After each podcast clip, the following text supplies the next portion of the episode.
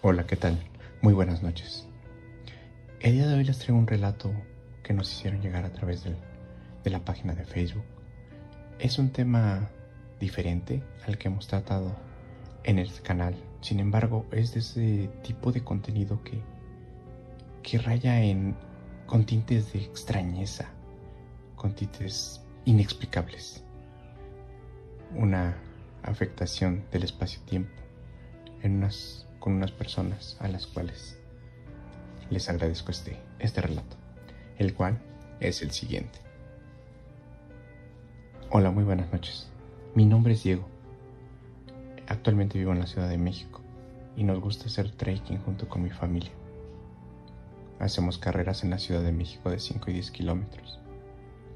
Esta ocasión que les comento nos pasó por allá del año 2015. Nos fuimos un viernes por la tarde después del trabajo de mi papá y nos fuimos a, al Cerro del Teposteco, donde hicimos una acampada para poder entrenar al día siguiente en, esa, en ese cerro, el cual culmina con una zona arqueológica en la cima de este. Como muchas otras ocasiones en que habíamos ido, llegamos con total con total tranquilidad de que ya teníamos experiencia haciendo esto. Llegamos a las camionetas y bajamos las tiendas de acampar, las cuales instalamos como lo habíamos hecho en ocasiones anteriores, como ya mencioné. A mi tío, mi tío Ulises, le gustaba siempre caminar en el bosque un poco antes de cenar algo, al tiempo que aprovechaba para juntar un poco de leña y siempre poder hacer una pequeña fogata mientras platicábamos y contábamos alguna historia paranormal, algo muy clásico de mi tío.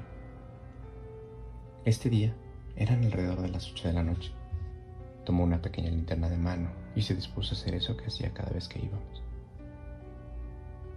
Yo me acerqué y le dije que si podía acompañarlo. Me dijo que sí, que no tardaríamos mucho. Caminaríamos un poco y encontraríamos la poca leña que encontráramos. La regresaremos de inmediato para poder hacer la fogata y dormirnos no muy tarde para poder descansar y hacer al día siguiente nuestro entrenamiento. Así fue que avisamos que íbamos a buscar un poco de leña. Nadie nos dijo nada, simplemente nos dijeron que tuviéramos cuidado. Mi tío tiene un perro, un pastor alemán, un perro llamado, llamado Boris, el cual nos acompañaba. Caminamos alrededor de 10, tal vez 15 minutos por un sendero, el cual nos llevaba a un pequeño mirador natural en el cual se podía ver el pueblo y muy bien las estrellas en el cielo. Era un paisaje increíble en medio de la nada, en medio del bosque. Estábamos ahí y mi tío sacó un pequeño cigarro, uno delgado, extraño que yo no había visto. Me dijo, a mí me gusta venir y fumar aquí. No fumo mucho, pero es algo que disfruto hacer, decía. Y lo encendió. Me dijo que si no me molestaba, yo únicamente sentí con la cabeza en señal de negativa. No hay problema, tío. Después de esto, me dijo, mira, eso es nuevo. Dice, esas tres luces que están en el cielo se están moviendo, pero de forma extraña. ¿Es un avión acaso? Yo únicamente le dije, no, no, no lo son. Tienen movimientos erráticos, movimientos dispares. Dice, oh, son extraños. Jamás los había visto, me dijo. Fueron unas luces extrañas. Boris, el perro, estaba ahí con nosotros también, sentado junto a mi tío. Mi tío únicamente dijo, bueno, es extraño. Ojalá los demás lo pudieran ver. Desconozco si desde donde están se alcanzan a ver con tan claridad como la vemos nosotros. Y ahí nos quedamos, sin decir una palabra por algunos minutos. Algunos minutos, dije. Pero entre esa tranquilidad, de ese momento en silencio, de esos minutos que estuvimos viendo aquellas luces perdidamente, a la distancia pude ver, pude ver unas lámparas entre los árboles. Y a lo lejos, el ladrido de un perro, el cual me parece ser muy conocido. Volté hacia donde estaba mi tío y Boris ya no estaba. extrañé. Muy extraño eso. Pero no le di importancia.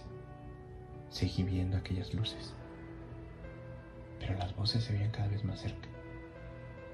Gritaban mi nombre. Diego. Ulises.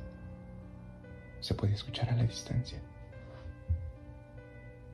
Salí de mi, de mi eh, estado, de mi estado hipnótico en el que me encontraba viendo aquellas luces.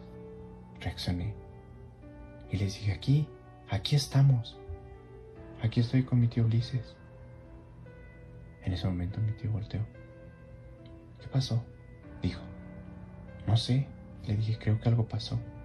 Ahí vienen todos. Simplemente volteé y les hice seña. Y mi tío encendió su pequeña lámpara y les alumbró hacia donde estábamos, indicándoles el camino.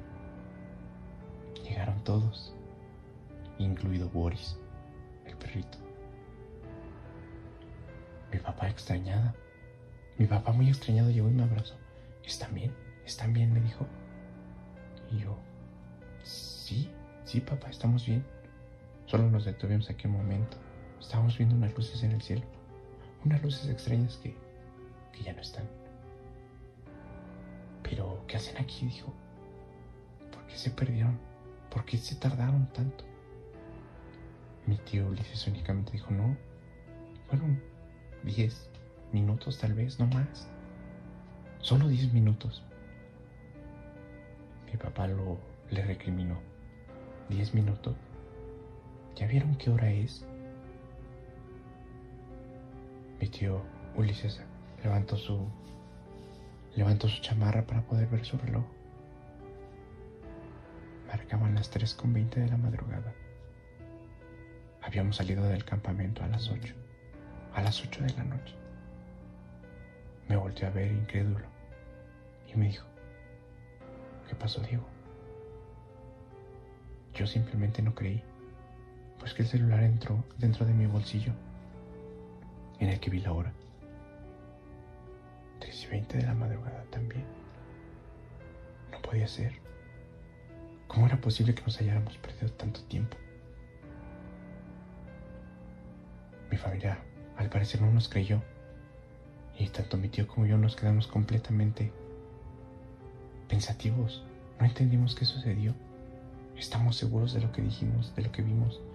Y estamos seguros que no estuvimos ahí más de 10 minutos. Este falló. Fue un fallo en la realidad tiempo. O no sabemos qué fue lo que sucedió. No sabemos si algo que tuvieron que ver aquellas luces que vimos. Aquellas luces que nos hicieron perdernos por muchas horas.